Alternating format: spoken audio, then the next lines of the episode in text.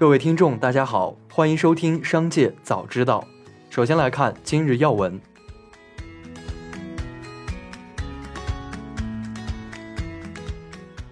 十一月二日，俞敏洪发文称，这两周新东方又爆出了一些新闻，其中一件是各种媒体报道，我和东方甄选会从抖音转战到天猫平台上去。起因是因为十月三十一日，我应新东方考研业务部门的邀请，要去淘宝的旗舰店做一场面对大学生的演讲。这一演讲被过度解读成为新东方要进行平台的战略转移，这当然基本上属于无稽之谈。我每年都会在淘宝上和大学生进行交流，今年也和往常一样，并不是什么特殊的安排。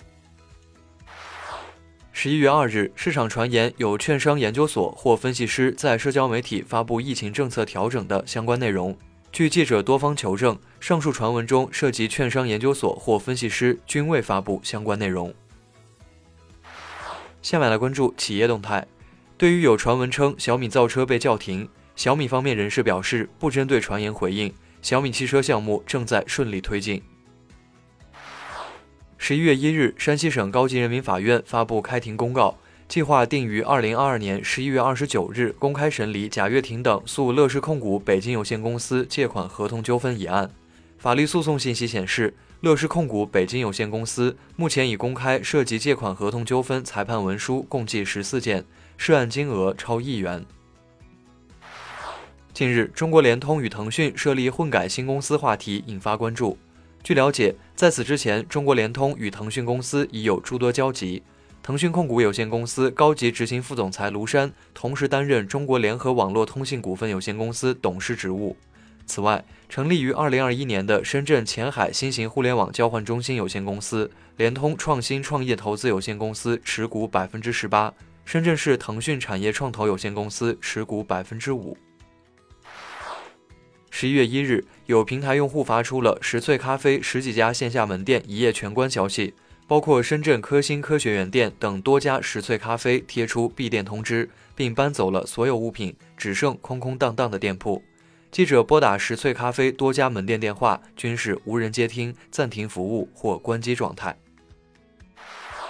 据报道，马斯克接管推特后，计划对其进行全面改革，导致员工们的日子并不好过。据悉，推特员工如今除了担心被裁员外，现在的工作时间也比平时长了很多。据称，为完成马斯克布置的任务，部分员工现被要求每周工作七天，每班工作十二小时，相当于每周工作八十四小时。中国恒大公告称，公司子公司收到辽宁省沈阳市中级人民法院发出的执行通知书，该子公司是民事诉讼案件的被告人。原告人是盛京银行股份有限公司。公告内容显示，原告人于二零二零年至二零二一年期间向恒大集团提供资金，合共人民币三百二十五点九五亿元。该子公司持有新疆广汇实业投资集团有限责任公司合共百分之四十点九六股权。该子公司以百分之三十点九九股权向原告人提供质押担保，因原告人未能收回资金，向法院提出起诉。最后来关注产业发展动态。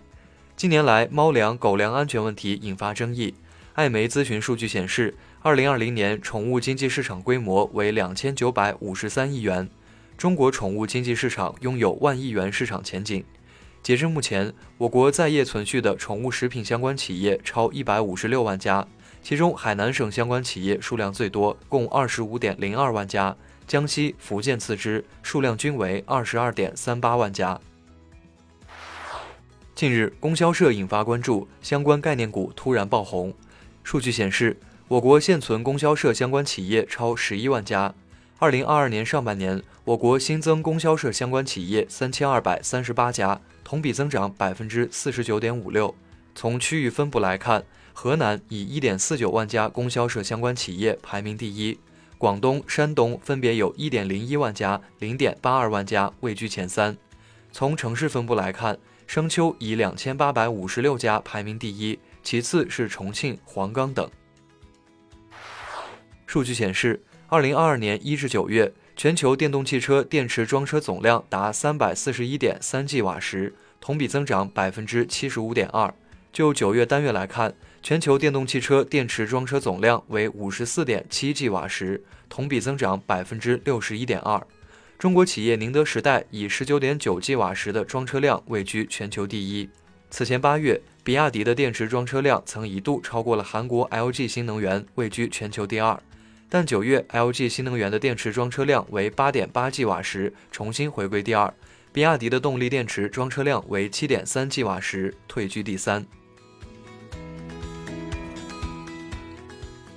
以上就是本次节目的全部内容，感谢您的收听，我们明天再会。